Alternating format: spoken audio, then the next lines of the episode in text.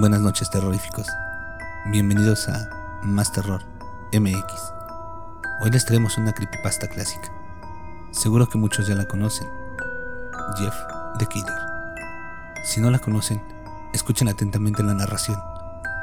Todos podemos caer en la locura con los estímulos necesarios. Esperamos que les guste y sin más dilación, los dejamos con la narración.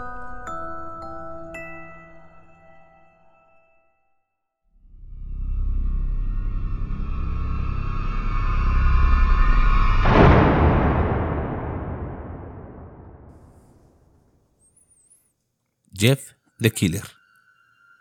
Jeff y su familia acaban de mudarse a un nuevo vecindario. Su padre había conseguido un ascenso en el trabajo y pensó que sería mejor vivir en una de esas casas de fantasía. Sin embargo, y aunque no estaban de acuerdo, Jeff y su hermano Liu no podían quejarse. Mientras desempacaban, uno de sus vecinos pasó por ahí. Era una mujer relativamente joven. Hola, buenos días. Soy Bárbara. Vivo al otro lado de la calle. Solo quería presentarme a mí y a mi hijo. Se da la vuelta y llama a su hijo. Billy, estos son nuestros nuevos vecinos. Billy dijo hola y corrió de nuevo a jugar en su patio. Hola, empezó la madre de Jeff. Yo soy Margaret. Este es mi marido Peter. Y aquí están mis dos hijos, Jeff y Liu. Cada uno de ellos se presentó. Bárbara los invitó al cumpleaños de su hijo. Jeff y su hermano intentaron protestar, pero su madre aceptó encantada. Cuando Bárbara por fin se fue, Jeff encargó a su madre. Mamá, ¿por qué una fiesta infantil? Por si no lo has notado, ya no soy más un niño. Jeff, replica su madre, nos acabamos de mudar aquí. Debemos demostrar que queremos pasar tiempo con nuestros vecinos. Iremos a esa fiesta. Jeff intentaba protestar, pero se detuvo, sabiendo que él no podía hacer nada. Siempre que su mamá decía algo, era definitivo. Jeff se encierra en su cuarto y se deja caer sobre su cama. Él se acuesta ahí, mirando su techo. Poco a poco lo invade una extraña sensación. No es tanto un dolor, pero sí una sensación extraña. Lo ignora y lo confunde con un sentimiento al azar, de esos que te persiguen cuando experimentas una duda muy profunda. Al día siguiente, Jeff se prepara para la escuela. Mientras estaba sentado, tomando su desayuno, una vez más padece esa sensación, esta vez más fuerte, y le afligió un dolor, como un leve tirón, pero nuevamente lo ignoró. Liu y él terminaron su desayuno y se dirigieron hasta la parada del autobús. Mientras aguardaban, un chico montado en una patineta salta sobre ellos, a solo unos centímetros por encima de sus rodillas. Ambos se sobrecogen por la sorpresa. ¡Eh! ¿Qué diablos? El chico se cayó y se volteó hacia ellos. Pateó la patineta y al rebotar esta por uno de sus costados, la sostuvo con sus manos. El chico parece tener cerca de 12 años, un año menor que Jeff. Lleva una camisa de aeropostal y pantalones vaqueros azules algo rasgados. Bien, bien, bien. Parece que tenemos un poco de carne nueva. De repente, aparecen otros dos chicos. Uno de ellos es súper delgado y el otro es enorme. Bueno, ya que son nuevos aquí, me gustaría presentarnos. El de ahí es Kate y el otro es Troy. Yo soy Randy. Ahora, para todos los niños en este barrio hay un pequeño precio por el pasaje, si es que me entienden. Liu se puso de pie, listo para golpear al chico, pero sus dos amigos levantan sendas navajas hacia él en actitud ofensiva. Esperaba que fueran más cooperativos. Parece que tendremos que hacerlo de la manera difícil. Kate le pegó un puñetazo en el estómago a Liu y Troy lo estrechó contra el piso. Randy se acercó a Liu, rebuscando en sus bolsillos y extrajo, al fin, una billetera. Jeff, inmóvil, padecía esa sensación desagradable, fría, erizada de ardores insoportables. Ahora ha sido muy potente, demasiado potente. Se pone de pie, pero Liu le hace gestos para que vuelva a sentarse en la banca de espera. Jeff lo ignora y se acerca a los chicos. Escúchame bien, pequeño punk. Devuélvele la billetera a mi hermano. De lo contrario, Randy guarda la billetera en su bolsillo y saca su cuchillo. ¿Ah, sí? ¿Y qué vas a hacer? Se mofa mientras desfila su cuchillo frente a la cara de Jeff. Pero este, en un movimiento rápido, toma la muñeca de Randy y se la rompe. Randy soltó un terrible grito. De inmediato, Jeff tomó el cuchillo del caído. Troy y Kate se asustaron indeciso ante los chillidos de dolor de su líder, y trataron de huir, pero Jeff es demasiado rápido. Lanza a Randy al suelo y arremete contra Kate, apuñalándolo en el brazo. Kate se arranca el cuchillo y le deja caer al piso, cayendo al suelo en medio de gritos espantosos. Troy continúa corriendo, pero Jeff logra alcanzarlo. No necesita ni siquiera el cuchillo. Le aprieta la garganta y con la otra mano le da de lleno en el estómago una serie de puñetazos que obligan a Troy a vomitar incluso la cena de la noche pasada. Liu está perplejo, mudo de asombro. Jeff, ¿cómo? Susurra brevemente. Saben que serán culpados por todo el asunto, así que empiezan a correr tan rápido como les es posible. En tanto corren, ladean sus rostros hacia atrás y logran ver al conductor del autobús corriendo hacia Randy y sus compinches.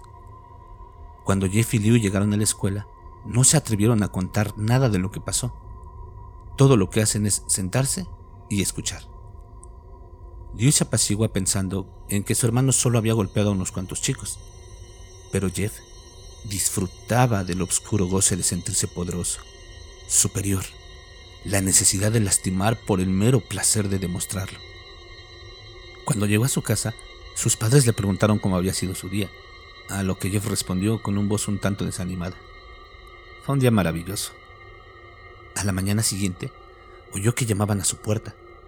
Caminó hacia abajo para encontrar a dos policías en la puerta y a su madre mirándolo con expresión de enojo. Jeff, estos oficiales me dicen que atacaste a tres niños, que no fue una pelea normal, los heriste con un cuchillo. La mirada de Jeff se sepultó en el suelo. Mamá, fueron ellos los que atacaron a Liu y a mí. Hijo, se pronunció uno de los policías. Encontramos a tres chicos, dos apuñalados y uno tiene un moretón en el estómago. Tenemos varios testigos de que los vieron huyendo de la escena. Ahora, ¿qué tienes que decir ante esto? Jeff sabía que era inútil. Él podía decir que su hermano y él habían sido atacados por ellos, pero no había pruebas de tal hecho. No podría decir que no estaban huyendo, porque, a decir verdad, sí lo hacían. Así que Jeff no podía defender ni a Liu ni excusarse a sí mismo. Hijo, llama a tu hermano. Jeff no podía hacerlo, ya que él fue quien golpeó a todos los niños. Señor, fui yo, declaró Jeff. Yo fui quien atacó a los niños. Liu trató de detenerme, pero no pudo. El policía miró a su compañero y ambos se sorprendieron. Bueno, chico, parece que te espera un año en prisión. Esperen, gritó Liu. Todos se sorprendieron al verlo sosteniendo un cuchillo. Los oficiales sacaron sus armas y apuntaron a Liu. Esperen, por favor. No disparen. Eh, Jeff es inocente. Yo hice todo. Perdí el control. Me golpearon un poco esos punks y me enojé. Tengo las marcas para probarlo. Él levantó su camisa para revelar heridas y moretones, como si hubiera estado en una lucha. Hijo, solo tienes que dejar el cuchillo, dijo el oficial. Luis soltó el cuchillo. Levantó las manos y se acercó a los oficiales. No, Liu, fui yo, yo lo hice, gemía Jeff con lágrimas corriendo por su rostro. Pobre hermano, tratando de tomar la culpa de lo que hice. Sonrió tristemente Liu. La policía llevó a Liu a la patrulla. Liu, diles que fui yo. Diles, eh, yo fui quien golpeó a esos niños. La madre de Jeff puso las manos sobre sus hombros.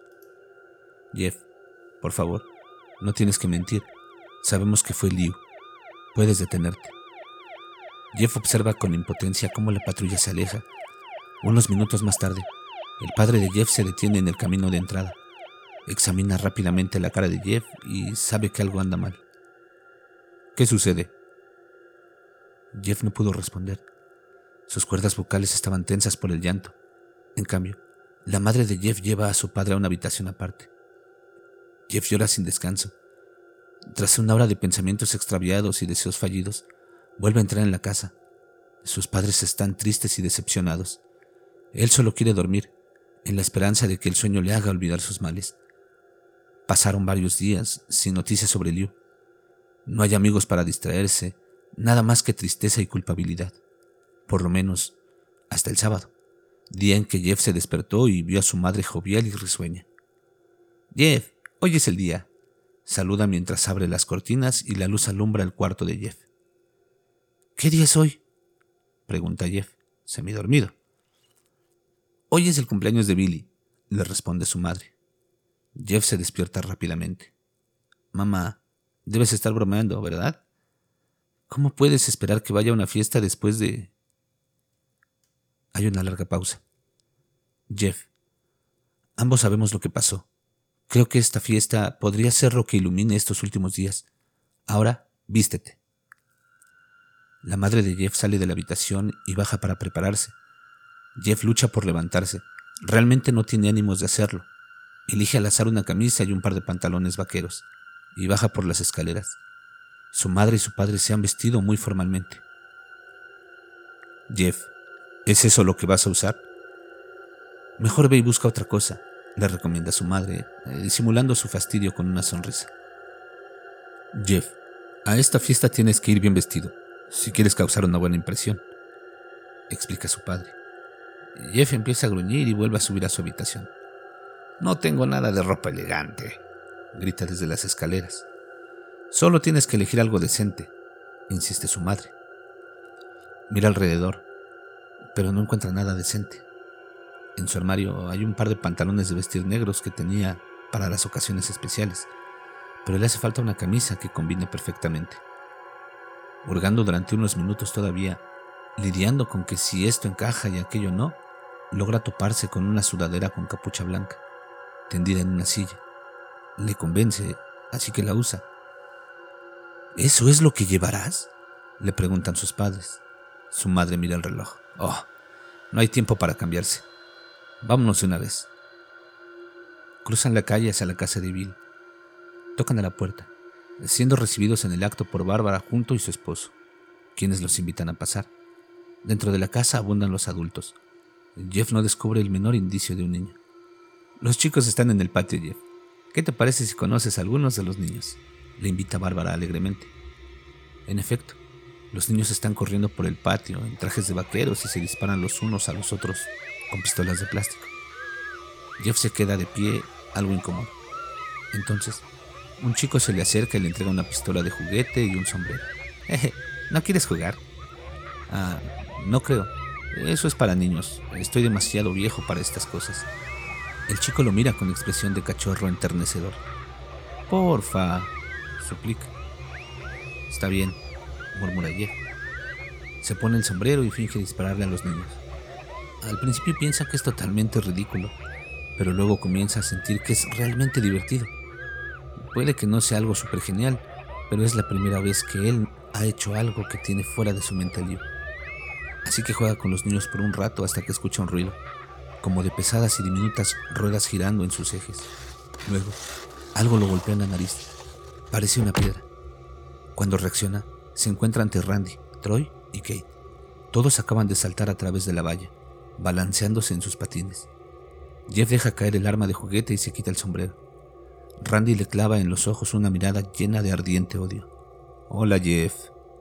Tenemos algunos asuntos pendientes. Creo que estamos a mano. Después de todo, los vencí a todos ustedes. Son una mierda. Le espetó Jeff. Oh, no, no. No hay manera. Te patearé el culo ahora mismo. Randy se lanza sobre Jeff. Los dos caen al suelo. Randy golpea a Jeff en la nariz y Jeff lo agarra por las orejas y le da de cabezazos. Luego lo aparta de un fuerte empujón. Los niños gritaban, corriendo hacia sus padres, quienes aún estaban dentro de la casa. Troy y Kate desenfundan pistolas de sus bolsillos. Será mejor que nadie nos interrumpa. Randy saca un cuchillo y apuñala a Jeff en su hombro, quien pierde el equilibrio al intentar evitar la hoja fría del arma. Randy se le abalanzó sin darle tiempo de respirar, cubriéndole el rostro de patadas. Jeff hizo fuerzas y tomó el pie de Randy, torciéndolo a sangre fría. Mientras Randy chilla, hecho un ovillo, Jeff se levanta y se dispone a retirarse cuanto antes. Pero entonces, la mano de Troy le detiene, cogiendo su hombro herido. No lo creo. Toma a Jeff por el cuello, sin dejar de apretar la herida de su hombro y lo lanza contra el piso. Cuando Jeff trata de ponerse de pie, recibe una patada por parte de Randy, descargando más patadas hasta que lo obliga a escupir sangre. Vamos, Jeff, Pelea conmigo. Coge a Jeff del brazo y lo avienta fuera del patio, a la cocina. Toma una botella de vodka puesta sobre la mesa y rompe el cristal en la cabeza de Jeff. Pelea, vocifera Randy fuera de sí, empujando a Jeff a la sala de estar a fuerza de patadas y puñetazos. Vamos, Jeff, mírame. Jeff levanta la vista, con el rostro ensangrentado. Conseguí que tu hermano fuera a prisión, y ahora solo vas a sentarte aquí y dejar que se pudra ahí durante un año entero. Deberías avergonzarte. Jeff empieza a levantarse. Oh, por fin. Parece que ya quieres pelear. Jeff permanece en silencio, con la sangre y el vodka goteando en su rostro. Esa extraña sensación carcome su corazón, arde en sus venas, ese impulso animal de supervivencia que se pervierte, que adquiere el fuego de la locura primitiva. Por fin, vamos, arriba. En ese momento algo sucede dentro de Jeff. Todo pensamiento piadoso ha muerto. Toda represión racional ha desaparecido, excepto el deseo de la muerte, la capacidad de engendrar dolor por el placer de saborear el sufrimiento ajeno. Incluso experimenta un vigor, una energía poderosa que alimenta sus músculos, que frunce su entrecejo y oprime su cerebro al máximo de adrenalina. No, no hay pensamientos, no hay siquiera una palabra en su mente, solo instintos, impulsos terribles e insondables como la naturaleza. Alza el puño y derriba a Randy, quien ha estado desprevenido hablando de más. Instantáneamente, en cuestión de segundos, Concentra la fuerza de su cuerpo en su puño y lo imprime directo en el corazón del pobre diablo. Randy jadea, cubierto de abundante sudor, agitándose con desesperación. Golpe tras golpe, Jeff le arrancó su último aliento. Todo el mundo está mirando a Jeff ahora. Los padres, los niños llorando, incluso Troy y Kate. A pesar de que esos dos tiemblan sin control ante su horrible mirada, sostienen sus armas, apuntándolo. Jeff, veloz, se precipita sobre las escaleras, mientras Troy y Kate abren fuego hasta agotar inútilmente sus balas. Jeff se encierra en el baño. Toma el pequeño estante donde reposan utensilios higiénicos, como la toalla y el cepillo de dientes, y lo arranca de la pared. Troy y Kate golpean la puerta del baño forcejeando. Jeff, entonces, los recibe con el estante en la cabeza, el cual desploma a Troy dejándolo inconsciente. Kate, que es más ágil, se inclina y toma impulso sobre sus pies, esquivando los puños de Jeff y reteniéndolo contra la pared, hundiendo las uñas en su garganta.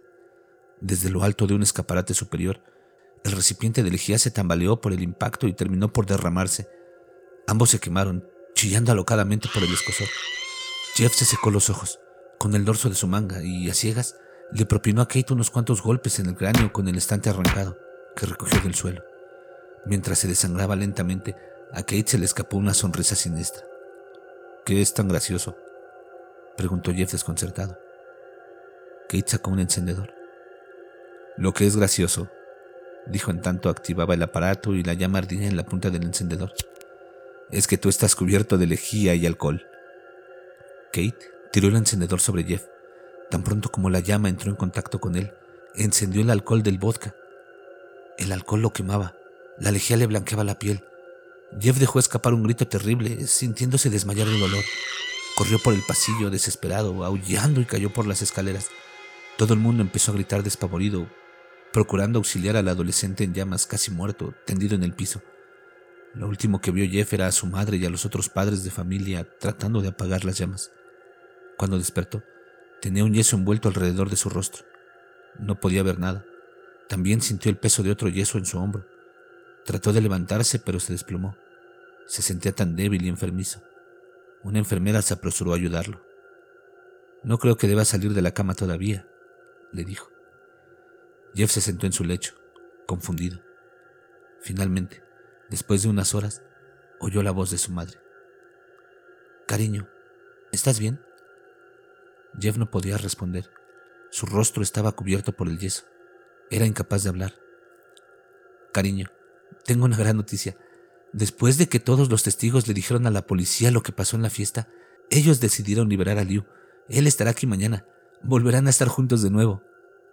Jeff por poco pega un salto de alegría que le habría retirado el tubo que se conectaba a su brazo. Su madre lo abrazó y le dijo adiós. Las siguientes semanas lo visitaron sus familiares y al cabo de unos meses llegó el día en que sus vendas habrían de desplegarse. Su familia se reunió para presenciar cómo removían el último vendaje de su rostro. Esperemos lo mejor, dijo el médico. Rápidamente tiró de la última venda, dejando expuesto el rostro de Jeff. La madre de Jeff dio gritos. Jeff notó los rostros atemorizados de Liu y su padre. ¿Qué? ¿Qué pasó? susurró Jeff. Salió corriendo de la cama y corrió hacia el baño. Se miró en el espejo y comprendió la angustia de su madre y el temor de su padre y su hermano. Su rostro. Su rostro es horrible. Sus labios se han quemado, semejantes a una sombra profunda de color rojo. La piel que se extiende sobre su faz es blanca como la nieve, y su pelo chamuscado ofrece a la vista el negro marchito que reemplazó a su cabellera castaña. Deslizó una mano por su rostro. Se sentía como cuerno. Volvió a mirar a su familia y luego al espejo. Jeff, suspiró Liu, no está tan mal. ¿No es tan malo? murmuró Jeff. Es perfecto. Su familia quedó completamente sorprendida. Jeff comenzó a reír incontrolablemente. Sus padres notaron que sus manos temblaban. Eh, Jeff, ¿estás bien? ¿Estar bien? Nunca me he sentido más feliz. Mírenme, este rostro combina la perfección conmigo. No podía parar de reír. Él se acarició el rostro mientras se miraba en el espejo. ¿Por qué se comportaba así? Ustedes recordarán que cuando Jeff peleó con Randy, su mente fue devastada por la locura, una que dormía en su espíritu y que se alzó infernal y demoníaca cuando su juicio crítico no pudo contener más los instintos oscuros de Jeff. Doctor, inquirió la madre de Jeff, ¿está bien mi hijo? Bueno, ya sabe, de la cabeza. Oh, sí. Este comportamiento es típico de los pacientes que han tenido grandes cantidades de calmantes para el dolor. Si su comportamiento no cambia en unas pocas semanas, tráiganlo de vuelta aquí y le realizaremos un examen psicológico. Ah, gracias, doctor. La madre de Jeff se acercó a este. Cariño, es hora de irse. Jeff mira hacia otro lado del espejo. Su cara todavía se ensancha en una sonrisa loca. Su madre lo tomó del hombro y lo condujo despacio a tomar su ropa.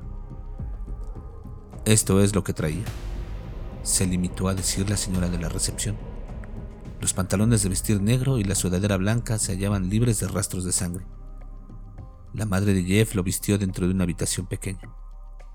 El crepúsculo de la tarde enrojecía el cielo cuando la familia de Jeff volvía a casa, ignorantes de que ese sería su último día. Más tarde, a mitad de la noche, la madre de Jeff se despertó por causa de un sonido proveniente del cuarto de baño. Parecía el ruido de llanto y de suspiros entrecortados. Intrigada, se aproximó al baño y abrió la puerta. El espectáculo era horrendo. Jeff había tomado un cuchillo y se había tallado una sonrisa de oreja a oreja, surcando sus mejillas exageradamente. Jeff, ¿qué estás haciendo? Jeff miró a su madre. No podía seguir sonriendo, mamá. Me dolió un poco, pero ahora puedo sonreír para siempre. La madre de Jeff notó sus ojos, rodeados de negro. Ni siquiera pestañaba. Jeff, tus ojos. No podía ver mi rostro. Me cansé y mis ojos comenzaron a cerrarse. Me quemé los párpados. Ahora siempre podré ver mi nuevo rostro. La madre de Jeff retrocedió lentamente. ¿Qué pasa, mamá?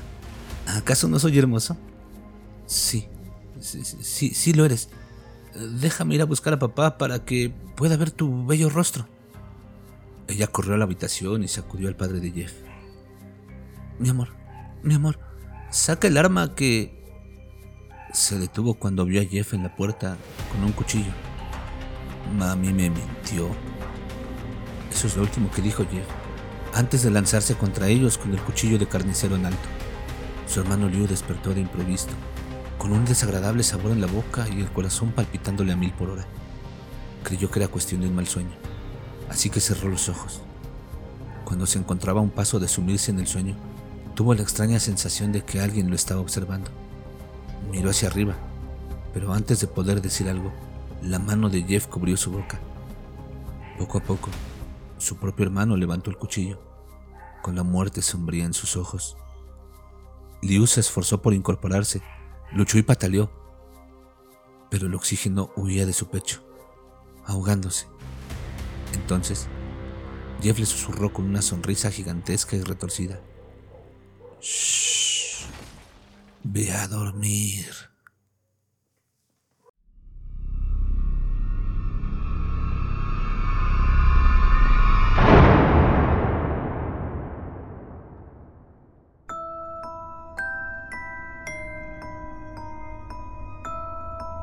¿Qué les ha parecido la narración de esta creepypasta terroríficos?